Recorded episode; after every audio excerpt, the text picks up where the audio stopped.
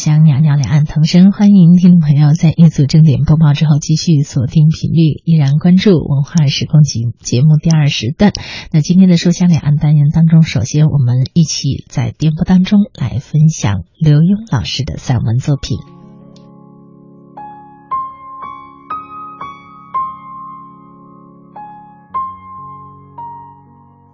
跟朋友坐车，看到路上发生车祸，一个年轻男孩载着女朋友在车堆里钻，被撞倒在地上。所幸男孩跟着站了起来，拍拍身上的沙土，表示没事儿。这时候才发现女孩子的裙子被扯破了一大块。这女孩长得真漂亮呢。前座的朋友说：“这么年轻又美丽的女孩子，应该坐奔驰轿车。”不应该坐摩托车，又吃灰又危险。回头看，果然见到一个令人惊艳的面孔。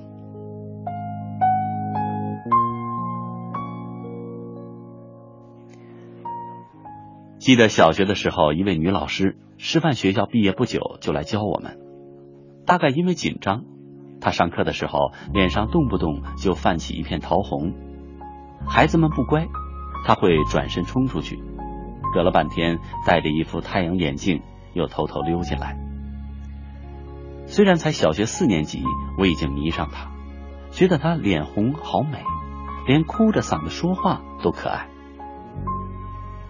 有一回，大家又把他气哭了，他居然冲出门，好几天不再出现。别的老师说他生病，孩子们则猜他是气病了，于是公推我做代表，写了封道歉信送去。只记得是个大太阳天儿，走了好远的路，穿过竹林，又跳过水渠，到了一片破破烂烂的房子。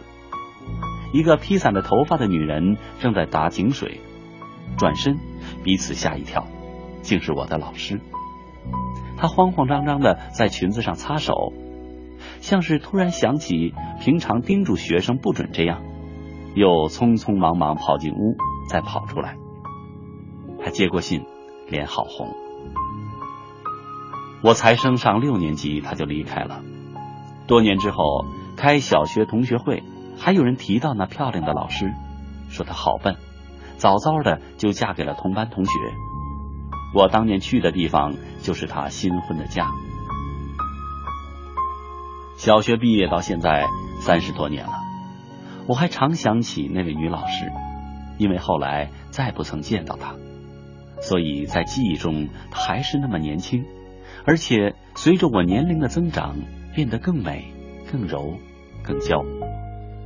我老想起她那红着脸、散着头发、手足无措的样子，也记得当时同学说她嫁给一个穷学生的时候，大家惋惜的表情。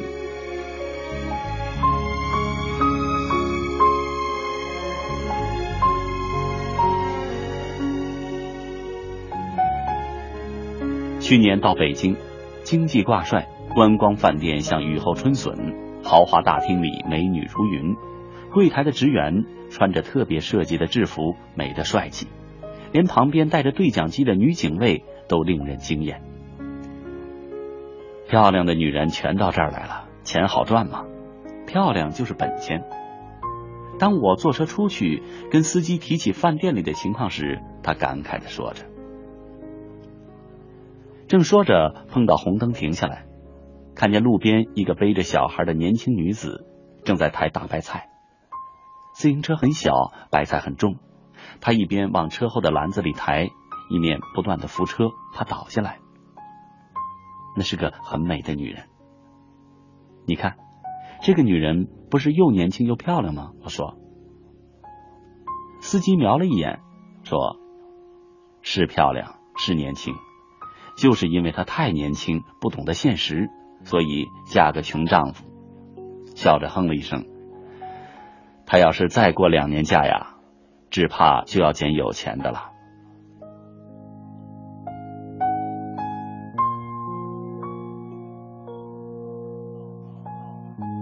到朋友家吃饭，女主人一边介绍上大学的女儿，一面骂：“把头发梳好，垂在面前多难看。”在座的有女主人的老同学，当面打抱不平的说：“你骂你女儿，不想想你自己，你小时候还不是一样？这几句可壮了小女生的胆，居然挤前一步对着大家发牢骚。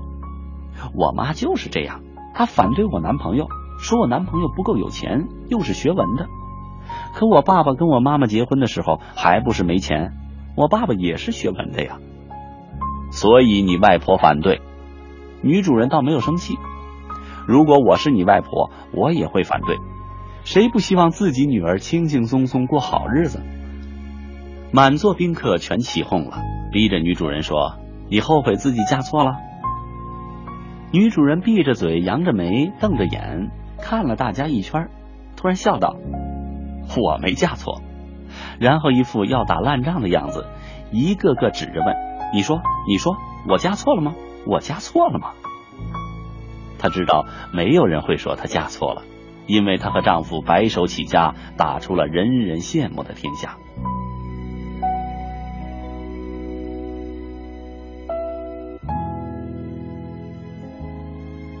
我突然领悟，上天是那么精心的安排，让我们在年轻的时候，由于受到的挫折不多，而不用现实价值看这个世界，也因为年轻，相信一切美好的未来全可以由自己去创造，所以我们可以不顾父母世俗的价值观，反叛的、革命的，嫁娶那些被认为不相配的人，使穷小子能够娶到美娇娘，灰姑娘能够嫁给白马王子。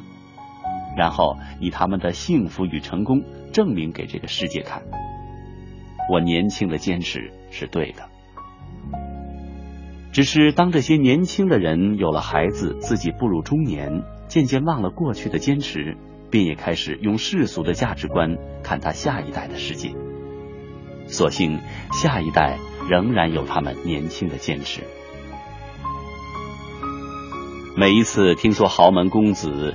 选取清贫的女子，或者看一个无比美丽的少妇坐在摩托车的后座，手里还搂着个娃娃，我心中都升起一种悠然的敬意，觉得这才是年轻，才是真爱，才是爱的光辉与坚持。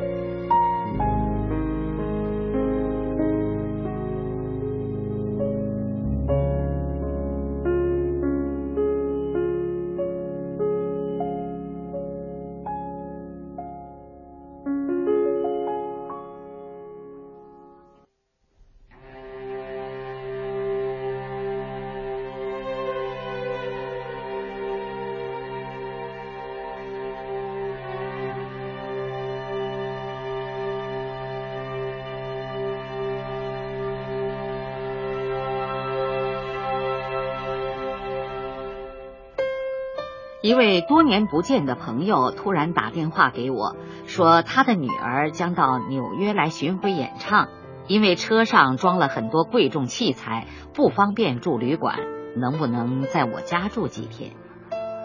女孩来了，我们请她在餐馆吃饭。这次一共安排了十七站，由南到北一路演出，还有四场就结束了。女孩兴奋地说：“就可以回家了。”好高兴，你爸爸妈妈一定也会好高兴。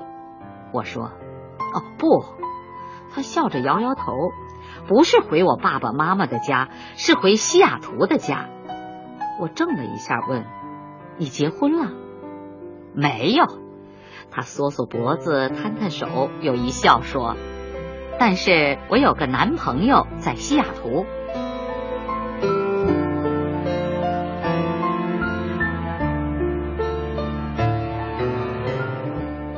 我住的地区有不少空中飞人，虽然那些男人号称家长，但是一年见不到他们几天。他们的事业都做得很大，常在世界各地跑。像我的一位近邻，就总是到中国去买丝，拿到意大利织染，再送到法国剪裁，然后运回美国卖。由于他在每个国家都有工厂。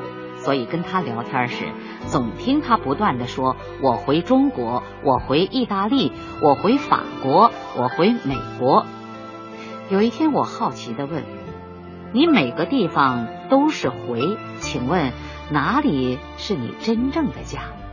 啊，当然是这里。他指了指脚下。但是，只怕你一年留在家里不超过三个月呢。我说。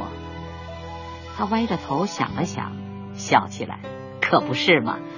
接着面色一正，说：“但是家就不一样，你不能用住的时间长短来衡量对家的感觉。你看那些在曼哈顿上班的人，有时候早出夜归，在外面比在家里的时间长多了。可家还是家呀，你的心在哪里，情在哪里。”哪里就是家。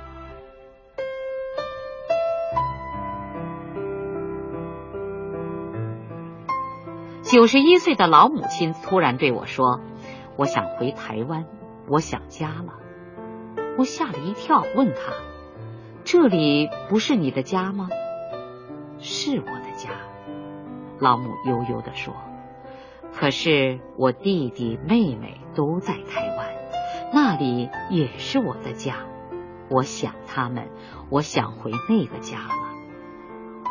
我在老母身边坐下来，忧心忡忡的看着他说：“你已经九十一岁了，前年去佛罗里达才飞三个钟头就累病了，如果再飞十六个小时，只怕得抬下飞机。”老人一笑：“抬下来也好。”我就真回家，回老家，回到家了。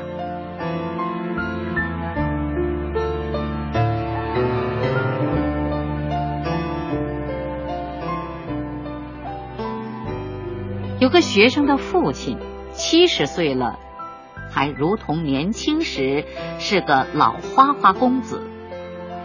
你爸爸还常不回家吗？有一天我问学生。您应该问，他还常回家吗？学生笑笑说：“他偶尔回来，一进门就要吃要喝，吃喝完了就去睡大觉。”学生露出鄙夷的表情。那不是回家，是回旅馆，睡够了又跑了。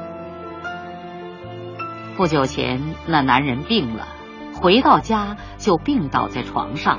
躺了三个多月，总听学生说带父亲去看病，母亲不但白天喂饭，夜里还要做扶父亲上厕所这些辛苦事儿。起初，学生还露出鄙夷的表情，瞧不起这个不负责任的爸爸。但是他的态度渐渐的改了。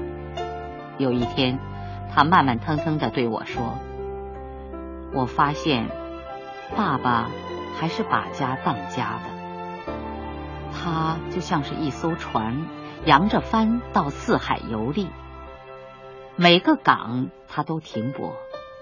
但是当有一天他的船坏了要沉了，他会拼着命赶回自己的海港。只有那个港，才是他心中真正的家。他为什么非赶回那个港呢？因为只有他家乡海港的人才会收留他这艘破船，只有他家乡的人才清楚那条船可以为他修理。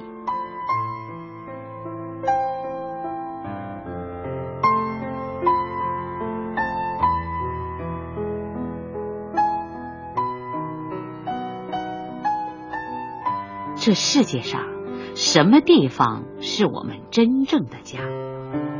小时候回家是回爸爸妈妈的家，去念了书、做了事，就有了自己的宿舍。我们每天回一个家，逢年过节回另一个家，两个家都是家。再过些年，我们有了恋人，有时候不住在自己的家里，住进了恋人的家。下班，我们糊涂了，不知该回自己的宿舍，还是去恋人那儿。宿舍里什么东西都是自己的，却好孤独，不像家。想想远处的父母，那里不孤独，应该像家，却又不如恋人的那扇小门那么吸引我们。然后。两个人把东西凑在一块儿，创造了共有的天地，创造了共有的娃娃。世上再也没有什么地方能比得上这个家。我们可以做七海游侠，可以登上圣母峰，可以下到吐鲁番洼地，可以进入亚马逊雨林，可以横跨撒哈拉沙漠，但是。在多么酒酣耳熟、声色犬马之际，我们总明白自己有个真正的家。只是家中的孩子迟早会有他们自己的家，不再把儿时的家当作真正的家，如同我们年轻时一样。家里的另一半也可能先离开家。剩下那个单身的老人踽踽独行，心中说：“我要回家。家在哪里？是那个满藏记忆却冷冷清清的房子，还是尚在人间的手足的家、子女的家？一生，我们换过多少家？”恐怕只有到那么一天，世间再没有一个能修我们这条破船的家时，这搬家的游戏才会结束。我们到达的最后一个家，天家，那一定是个非常温馨的家吧？因为再没见过哪个浪荡子离家出走。于是我想，当我们敲天家的大门，打开来。必定正有一群亲友等在那儿，给我们欢迎的拥抱，并为我们缝缀破了的帆、伤了的心、沉了的船和死。